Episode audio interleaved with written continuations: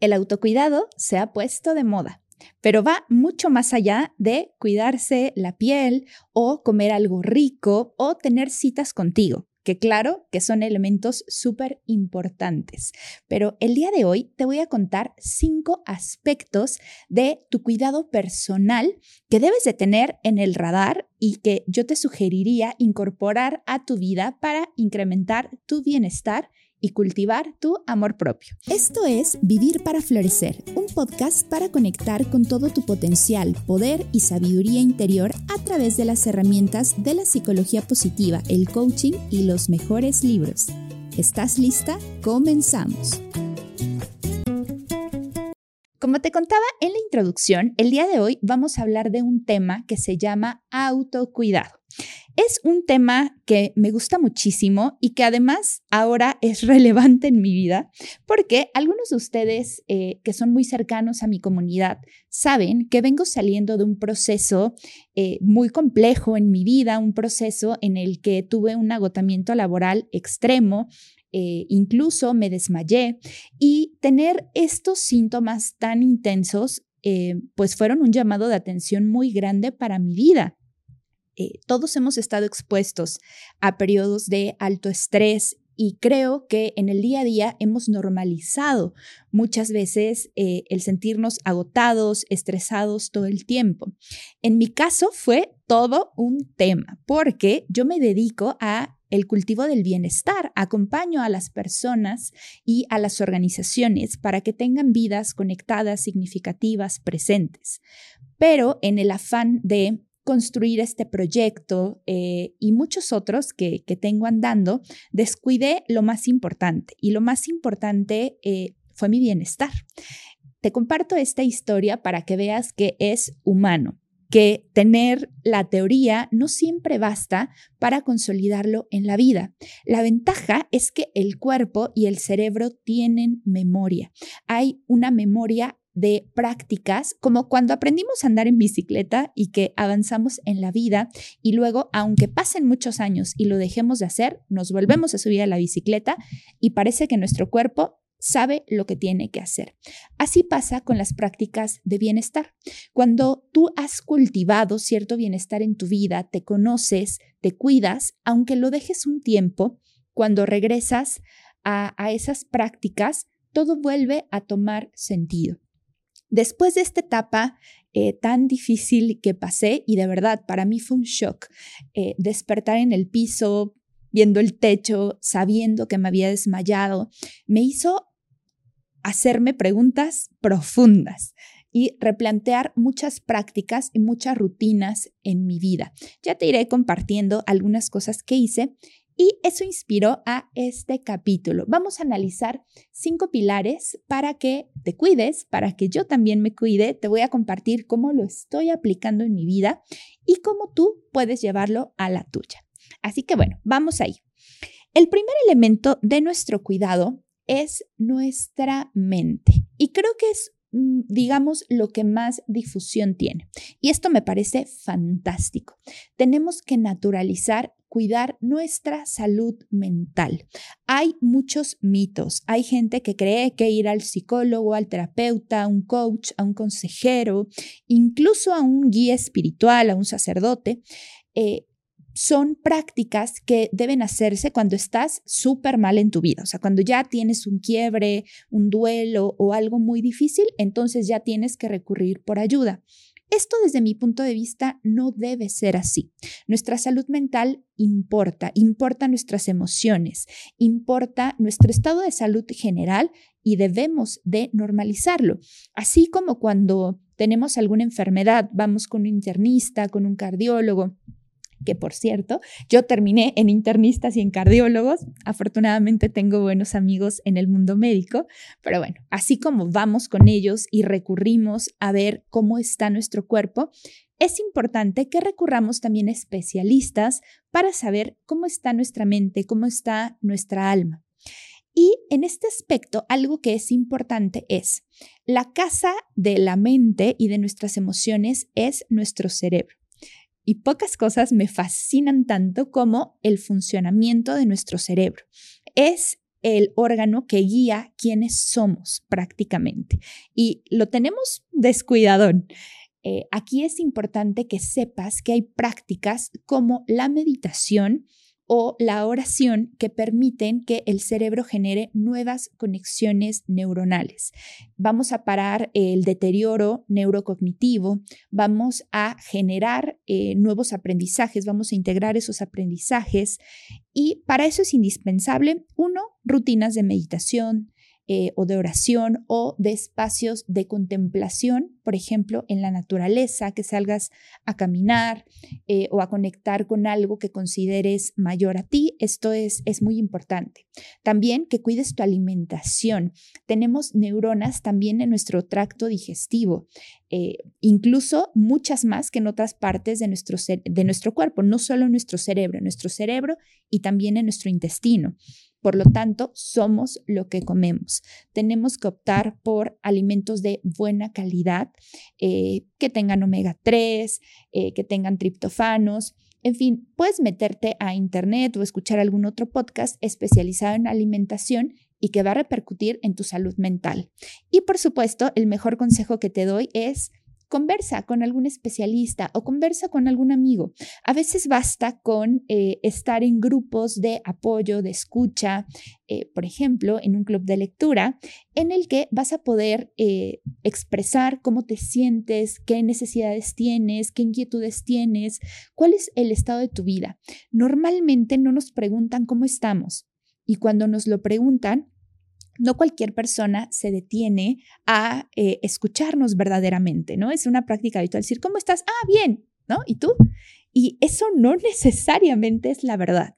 Entonces aquí la invitación es a ser autorreflexivo, a saber cómo estamos y a buscar grupos que nos permitan expresarnos. Esto para cultivar nuestra salud mental.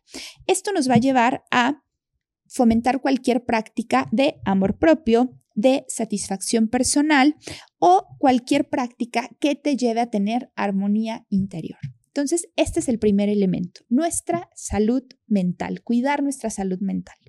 Segundo elemento, cuidar nuestro cuerpo.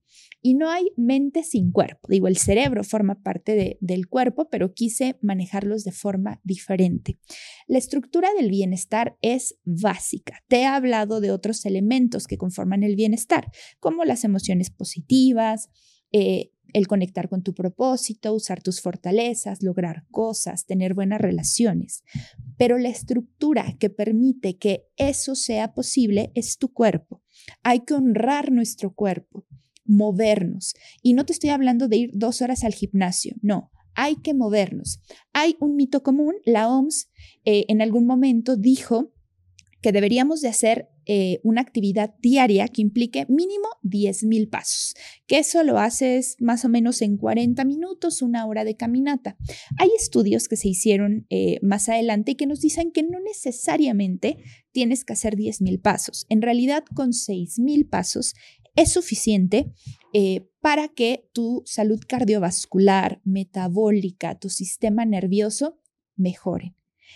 Mi sugerencia sería, uno, encontrar un dispositivo parecido a este. Yo uso Fitbit, me, gusta mucho eh, la marca, es muy accesible, es muy práctica, pero puedes llevarlo en tu teléfono, incluso simplemente puedes decir, mm, ¿qué hora es ahora? vamos a caminar unos minutitos. La idea es que sea algo frecuente, que le des ese movimiento que va a permitir que tu gestión del estrés, que es otro de los puntos que vienen a continuación, sea más eficiente. Todos tenemos eh, estrés en nuestras vidas.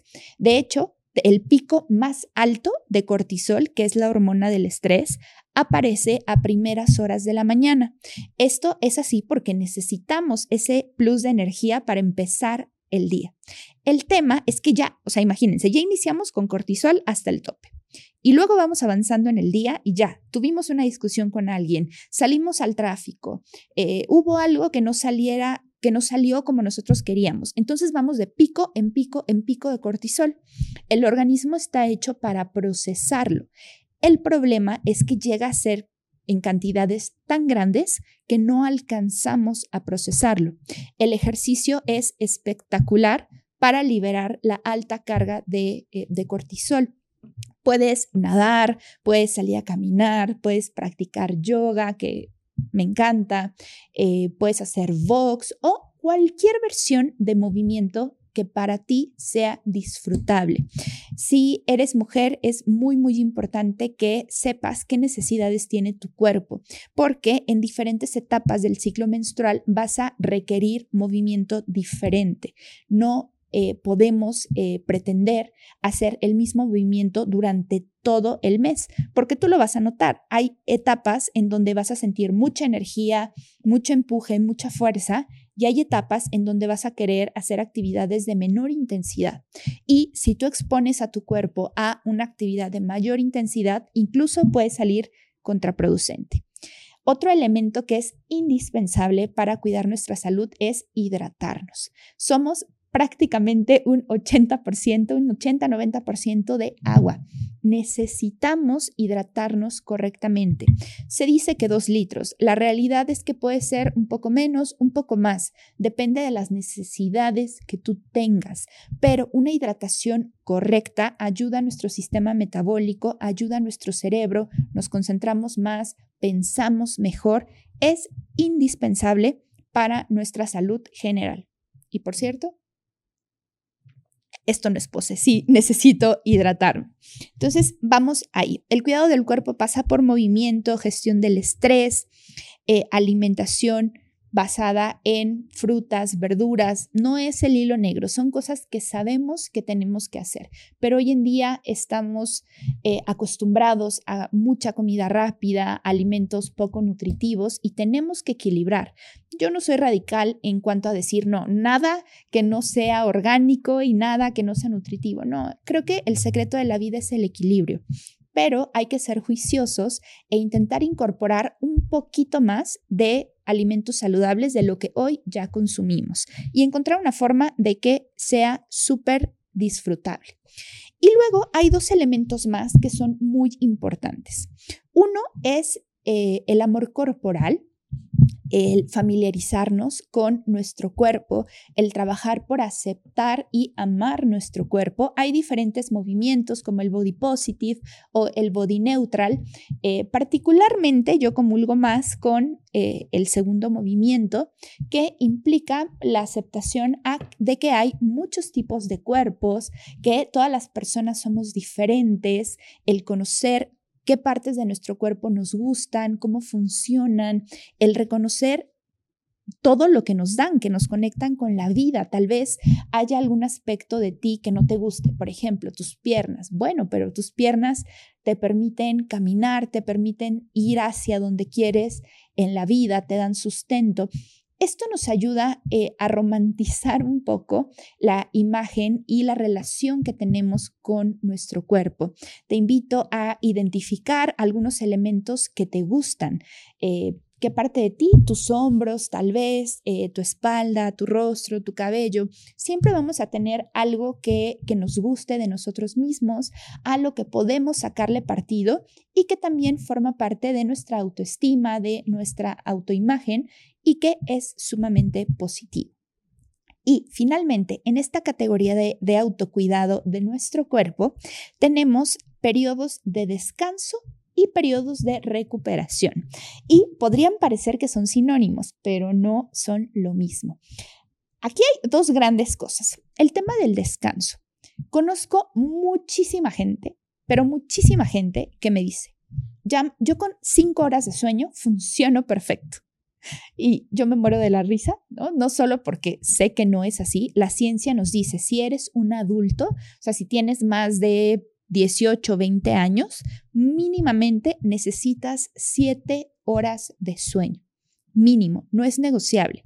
Y además, tiene sus trucos, porque el tiempo que pasamos en acostados en nuestra cama no es necesariamente el tiempo de sueño efectivo. Te voy a contar mi experiencia. Eh, esto lo había hecho en, otros momentos, pero en enero decidí retomar eh, la medición del sueño específicamente. Te comento que yo uso este dispositivo que es un Fitbit em, y te permite, es, me gusta porque es muy, muy pequeño, entonces te lo llevas a la cama. La intención es que duermas con él y que puedas monitorear Durante todo enero hice el experimento de ver cómo estaban mis ciclos de sueño y casi me desmayo, porque según yo dormía mucho mejor de lo que en realidad estaba durmiendo. Como el 40% de los días de todo el mes logré más de 7 horas. Y eso me explicó mucho de mi cansancio, de despertar con dolor de cabeza. Claro, y, también es un tema que, que hablaremos más adelante. Mi ciclo circadiano es nocturno. Es decir, mi capacidad mental y mi energía está mucho más fuerte por las tardes. Mi naturaleza no es diurna, pero súmale que mis hábitos de sueño no siempre son los correctos. Entonces, eso complica más las cosas. Eh, te invito a hacer una medición. No podemos mejorar lo que no podemos medir. Y de verdad que es impactante. Yo veía mis estadísticas y cómo dormía y dije, me hace mucho sentido esto que he venido acarreando eh, en temas de salud.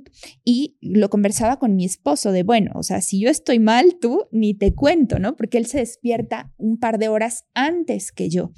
Entonces, eso me llevó a reflexionar qué tanto estamos sacrificando nuestro sueño en aras de conseguir objetivos, de ser más productivos. Y en realidad, cuando el cerebro no tiene el tiempo suficiente para descansar, no se recupera, no integra aprendizajes.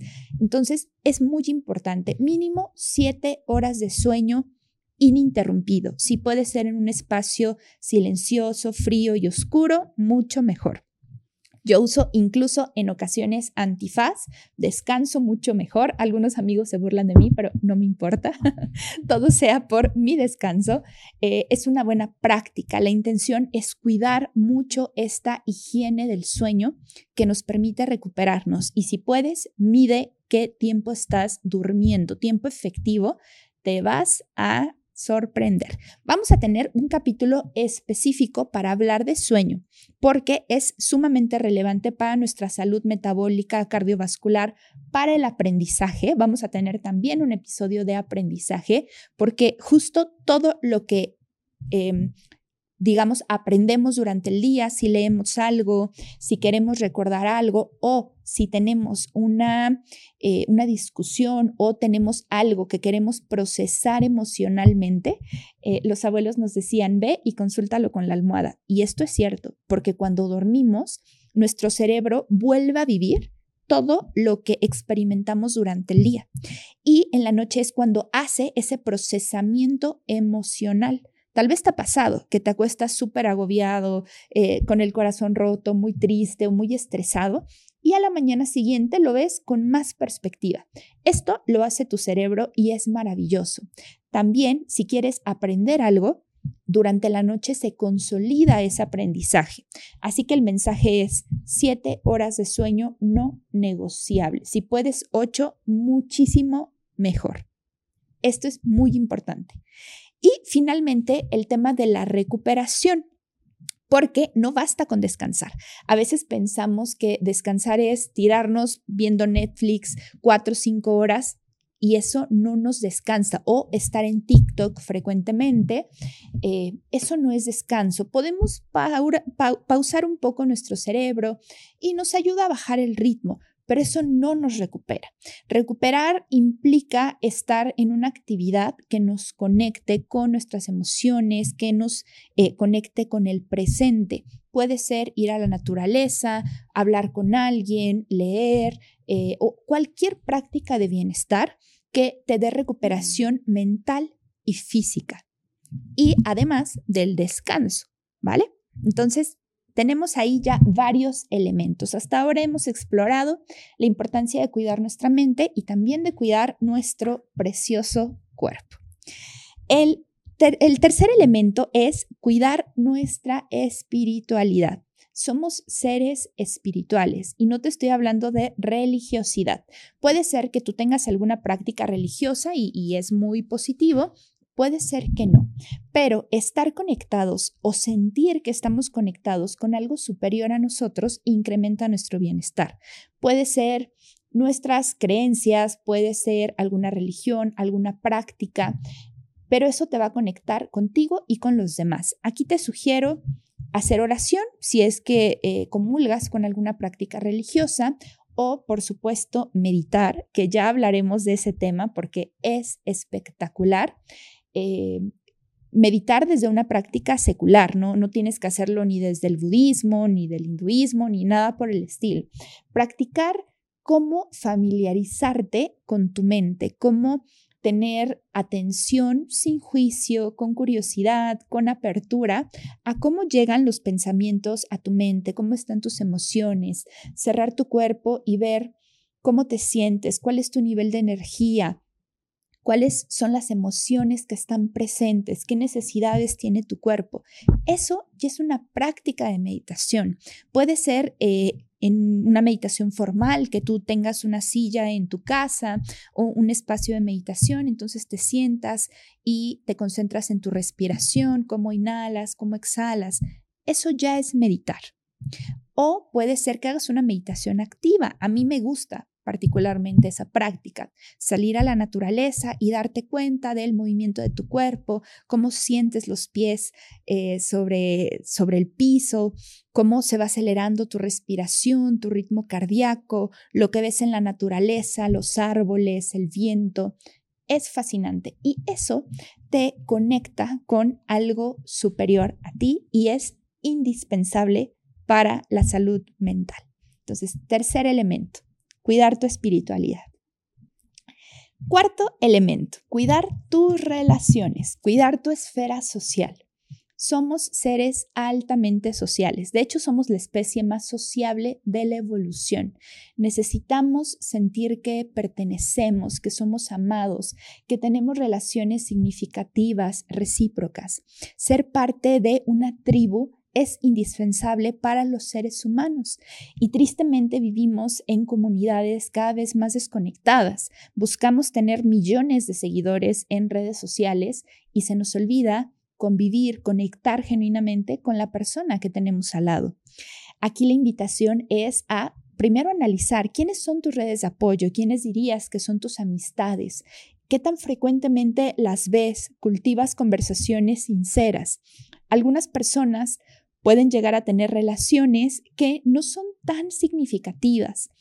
Tú puedes evaluar cuál es el nivel de energía que te dan esas personas. ¿Se te antoja ver a tal o cual persona? Después de conversar o de convivir con esa persona, ¿cómo te sientes? ¿Te llena de energía o por el contrario, te drena? Esto es algo que te invito a hacer. Haz una lista de las personas con quienes más convives, las 10, 15 personas con las que más convives. Y luego pones una columna de si te dan energía o si te quitan energía o si son neutrales. Te vas a sorprender con los resultados. Hay personas que no podemos evitar, que nos drenan de energía pero siempre tenemos que tener una proporción mucho mayor, un 60, un 70% de la gente que nos rodea nos tiene que energizar, tiene que aportarnos a nuestra vida. Y aquí algo también que es importante es reflexionar lo que tú aportas a la vida de los demás. Tú eres una persona eh, vitamina que da energía a las personas, que segrega cortisol, perdón, oxitocina cuando estás con ellas, o por el contrario, eres una persona tóxica, que odio ese término y ya platicaremos de eso en otro capítulo. Eh, pero bueno, una persona tóxica es aquella que hace que tu organismo se intoxique de cortisol. Eh, son esas personas que nos estresan, que nos representan un reto emocional y a veces nosotros somos esa persona para alguien más. Y reconocerlo es un primer paso importantísimo para transformaciones en nuestra vida. Y justo aquí entra una hormona importante, el, la oxitocina. La oxitocina es la hormona del el apego, del el afecto. Segregarla es indispensable para nuestro bienestar y es parte de nuestro autocuidado. La vamos a generar a través de las caricias, a través de la conexión genuina con los demás. Puede ser que tengas a tus mascotas tú acarícialos, abrázalos, eh, siente este roce de, de su pelaje, de tu piel, te va a encantar. Abraza más. Todos deberíamos abrazar mínimo seis veces al día por por lo menos cinco segundos. Esto es lo que nos dice la ciencia. Y piénsalo. los que tenemos la fortuna de poder convivir con personas eh, a quienes podemos abrazar, es algo que de verdad salva vidas. A ese nivel te lo digo, el que segreguemos suficiente oxitocina equilibra niveles altos de cortisol. De hecho, las dos hormonas, eh, digamos, coexisten, pero una eh, compensa a otra. En días de mucho estrés, de mucho desgaste, aunque sea contraintuitivo, porque puede ser que tuviste un día súper difícil y que tú dices, ya no quiero más, pero un abrazo, el contacto físico eh, es algo que te va a equilibrar interiormente, porque vas a tener mucho mucho, mucha oxitocina, mucha serotonina, mucha dopamina, eh, que te van a ayudar a equilibrar y a sentirte súper bien. Así que todas aquellas actividades que te lleven al contacto físico y a la conexión, no solo lo vas a disfrutar, sino que es indispensable para tu salud mental. Y el quinto elemento me parece sumamente relevante. Es amplísimo, vamos a abordarlo en diferentes capítulos, pero te quiero hablar hoy de una herramienta que para mí es muy importante. Te estoy hablando de cuidar nuestras emociones. Eh, y aquí, bueno, hay muchos elementos. Lo primero es, las emociones, todas, sin excepción, son positivas, nos traen información, nos dicen algo, nos enseñan algo. El tema de las emociones es complejo porque creemos que dominan nuestra vida, creemos que son permanentes, que duran muchísimo. ¿Qué me dirías si yo te cuento que las emociones en sangre duran 90 segundos?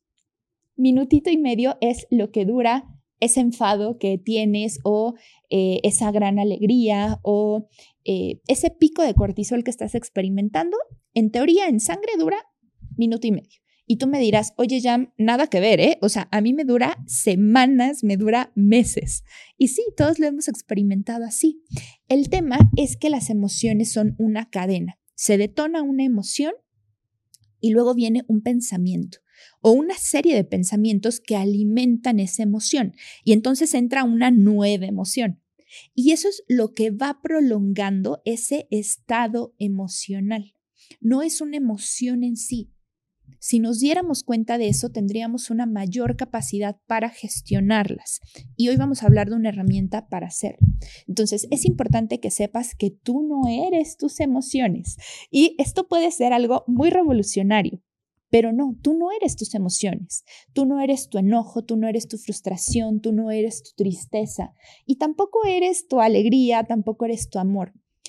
Tú eres un ser humano que experimenta emociones en una situación determinada. Y esto, quédatelo por favor bien grabado porque nos sobreidentificamos con nuestras emociones. Si tendemos a la tristeza, nos ponemos la etiqueta de soy una persona depresiva. Si tendemos al enojo, nos ponemos la etiqueta de soy una persona que tiene eh, iracunda o soy una persona difícil o con un carácter muy difícil. Esto no es así. Quitarnos esas etiquetas puede ser un enorme alivio y es parte de la madurez emocional que debemos tener. Tal vez yo soy una persona que en este momento está experimentando una emoción que puede ser placentera o displacentera, pero solo es una experiencia emocional, tiene un tiempo, cumple un ciclo, va a pasar. Y algo que, quiero compartirte hoy, que para mí es eh, mi as bajo la manga, aprenderlo ha sido fundamental en mi vida, y te voy a hablar algo del que se llama autocompasión.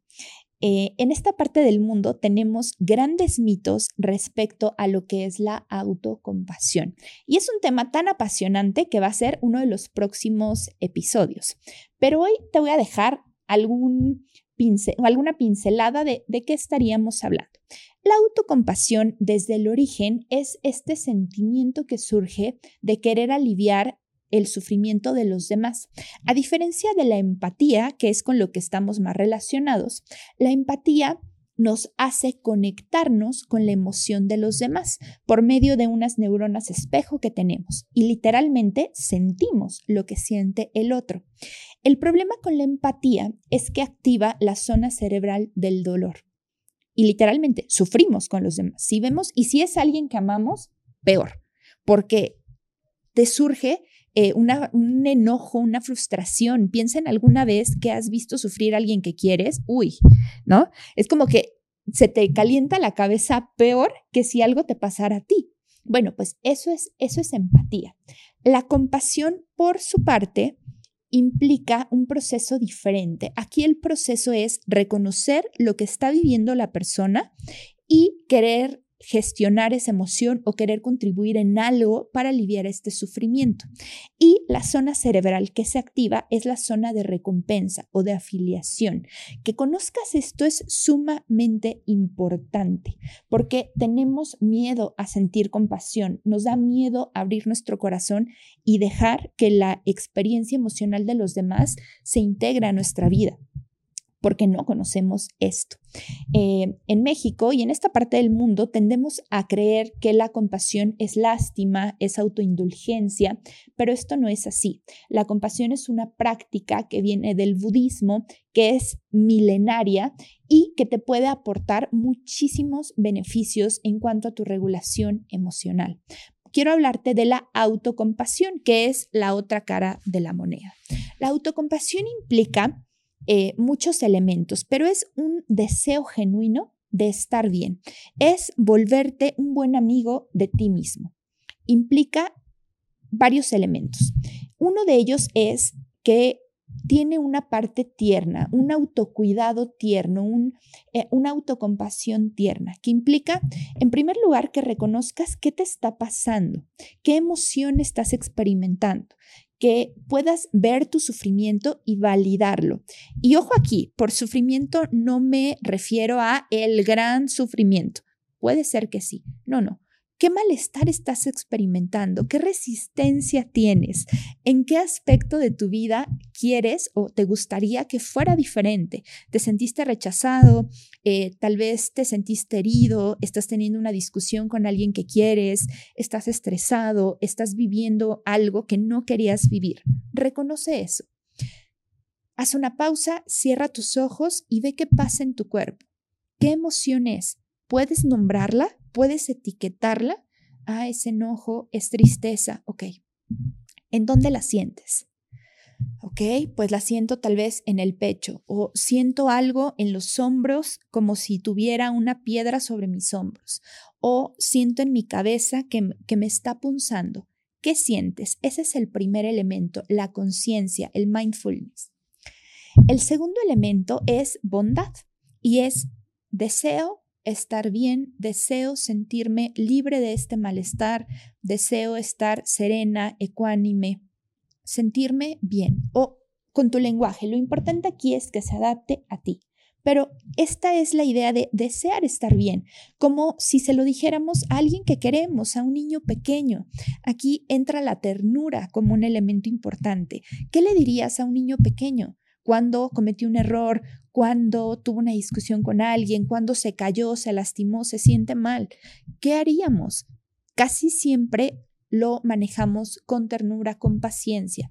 Esa es una actitud que debemos llevar hacia nosotros mismos y decírnoslo. Jam, deseo que estés bien, que no te sientas así, que puedas procesar esto que estás viviendo. Y ese es el segundo elemento. El tercer elemento es la humanidad compartida. Cuando sufrimos, cuando la pasamos mal, creemos que solo a nosotros nos pasa. Al principio de este capítulo yo te contaba que vengo saliendo de un proceso de burnout y que fue durísimo para mí, lloré tanto y fue tan difícil procesarlo. Y en ese momento yo pensaba, no, solo a mí me pasa, ¿cómo es posible eh, que yo esté experimentando eso? Y cuando lo empecé a, conversar con amigos eh, y a través de mis plataformas en redes sociales, la gente me decía, Jam, es que yo también lo acabo de vivir o lo viví hace cierto tiempo o me siento exactamente igual que como tú me estás diciendo. Y, y es un recordar esta humanidad compartida. Cuando sufrimos nos sentimos solos, aislados, avergonzados. Creemos que solo a nosotros nos pasa, pero eso es una mentira, somos humanos y como humanos tenemos una conexión profunda. Entonces, cuando le estés pasando mal y traigas a tu mente de no solo a mí me pasa, en este preciso instante hay millones de personas que están pasando lo mismo que yo, Tal vez esta imagen global te conecte, tal vez no, y te sirva más decir, eh, yo sé que en este momento alguna amiga, algún familiar también le está pasando mal. Ayuda mucho, por ejemplo, cuando tenemos una discusión con nuestra pareja, que probablemente sintamos mucho afecto por esa persona, pero también hubo un conflicto, tal vez nos herimos. Bueno, el pensar, es muy probable que esa persona le esté pasando mal, igual que yo, que esté sufriendo igual que yo, y conectar con eso es un potente regulador emocional. Entonces, estos son tres elementos, el darte cuenta, el mindfulness, la bondad y la humanidad compartida. Esta es la triada de la autocompasión tierna o de cuidado o bondadosa. Y esta triada está, digamos, si fuera un esquema, estaría rodeada por algo que se llama impermanencia. Es una enseñanza budista, pero bueno, la forma fácil de entenderla es que todo pasa, todo pasa, lo bueno, lo malo, todo en esta vida termina. Y eso tiene también un mensaje de esperanza, porque si en este momento te sientes abrumado, saturado, estás sufriendo y necesitas más cuidado de ti, créeme, esto va a pasar. Si ya estás haciendo muchas prácticas de autocuidado, te sientes bien, te sientes fuerte, lamento decirte que eso también va a pasar, porque somos ciclos. Y lo importante es darte cuenta de que todo inicia, todo termina y que eso forma parte de la vida. Finalmente, eh, otro elemento esencial de la autocompasión es algo que se le llama autocompasión fiera. No me gusta la traducción, pero así se llama según la doctora Christine Neff, que es la investigadora más importante en este tema. Y la autocompasión fiera implica poner límites, decir no a lo que no quieres en tu vida, eh, establecer tus necesidades y honrar esas necesidades, el estar conectado con causas que te importan y tener una motivación para defender las causas que te interesan. Esto tiene eh, el mejor ejemplo y me fascina cómo ella lo pone, es imagínate una mamá osa. ¿Sabes cómo son? Son seres súper protectores con sus crías, pero que también tienen una fuerza y una potencia y son animales muy feroces y temibles cuando te acercas a sus crías. Esto es la autocompasión que debemos cultivar, el cuidado, la ternura, la aceptación, pero también la fuerza suficiente para dar un manotazo cuando es necesario, poner un alto y respetar tus propios límites. Esto también implica el autocuidado. Así que, ¿qué te parece? Espero que este capítulo haya ampliado tu visión de lo que implica el autocuidado. No solamente es cuidar nuestra piel, consentirnos, tener citas con nosotros, que es sumamente importante, pero implica muchísimo más. El autocuidado es una práctica que debe cultivarse todos los días de nuestra vida. Y si sientes que te has extraviado, no pasa nada te aseguro que hay un camino de regreso. Lo he experimentado en mi propia vida, no una vez, muchas veces, y he visto cómo otras personas que pueden poner en práctica estas, estos ejercicios de autocuidado recuperan su bienestar y se sienten mucho mejor. Así que esa es mi promesa, te lo comparto con toda vulnerabilidad, esperando que pueda aportar a tu vida y quiero cerrar este capítulo recomendándote cuatro libros que eh, considero esenciales para temas de autocuidado. Y entonces, estos son cuatro libros para fomentar tu autocuidado que te recomiendo muchísimo, que espero que encuentres eh, disponibles, porque luego tengo recomendaciones buenas que no son fáciles de encontrar, pero bueno, aquí viene. El primero se llama Las brujas no se quejan de la doctora Jan Shinoda Bolen. Ella es una psicoanalista de la corriente de Jung, para mí es una mujer sabia, eh, guía completamente. Y en este libro, que no es solo para mujeres, ¿eh? el título parecería que sí, pero no es así, es un manual de sabiduría concentrada. Este libro me gusta porque es muy ligero de leer, da perfecto para reflexión, da perfecto para debate y aquí ella nos habla de 13 cualidades que podemos cultivar en nuestra vida para eh, tener mayor sabiduría y ecuanimidad. Y te voy a leer algunas de estas cualidades. No quejarse, ser atrevidos, tener mano para las plantas, confiar en nuestros presentimientos, meditar a nuestra manera, defender con fiereza lo que más nos importa, eh, decidir nuestro camino con el corazón, decir la verdad con compasión, escuchar a nuestro cuerpo, no implorar, reír juntas sabor y saborear lo positivo de la vida. Es un libro delicioso, espectacular, es un ensayo, te lo recomiendo 100%. El segundo libro, bueno, vamos a cambiar el orden, porque eh, la doctora Christy Neff, como te comentaba en el capítulo, es la investigadora más importante sobre temas de autocompasión. Te decía que es una práctica que viene del budismo, pero desde hace una década más o menos se investiga con el rigor científico más serio. Ella es eh, una investigadora que me gusta muchísimo. Este libro es difícil de encontrar en físico, lo puedes encontrar en digital o en audiolibro y te lo recomiendo 100%. Se llama El arte de la compasión hacia uno mismo o Sé amable contigo mismo. En este libro vas a poder conocer en profundidad el modelo que hoy te he explicado.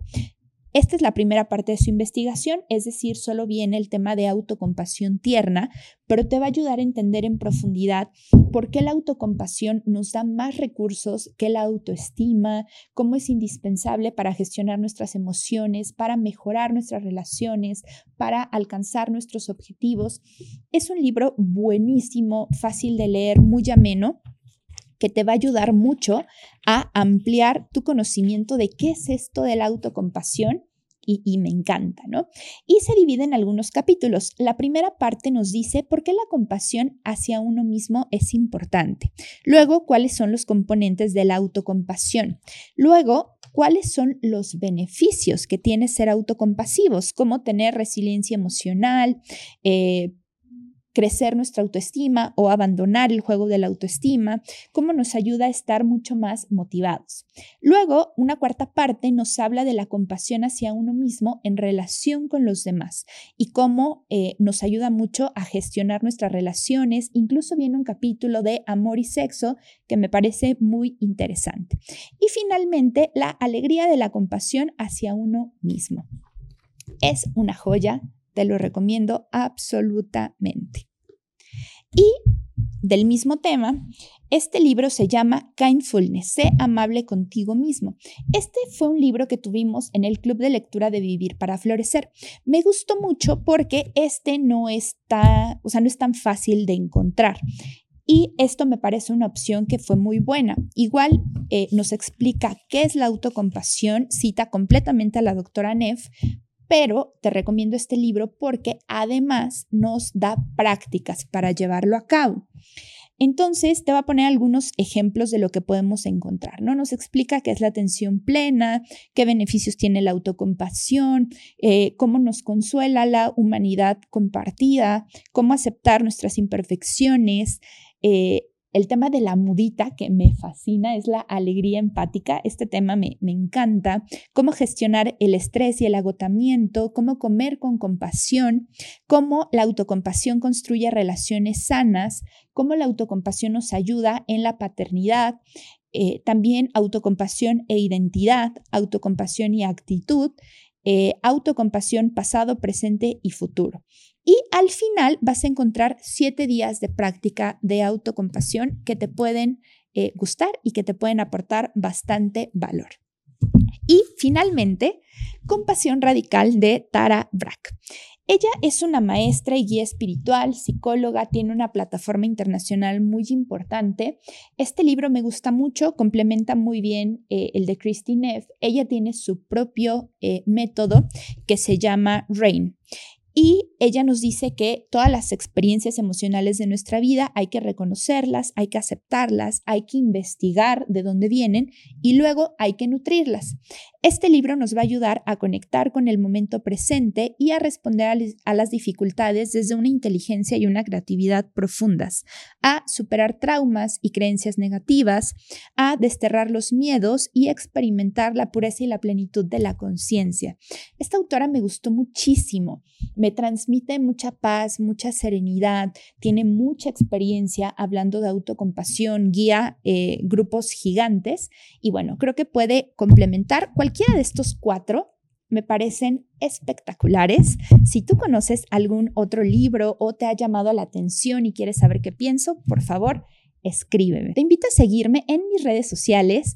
En Instagram me encuentras como arroba vivir para florecer, igual que en el resto de redes sociales. Ahí te comparto lo que voy leyendo en el día a día y cómo puedes aplicar estas herramientas a tu vida. Sigamos la conversación por ahí. Gracias por escucharme en este episodio y nos vemos en el próximo.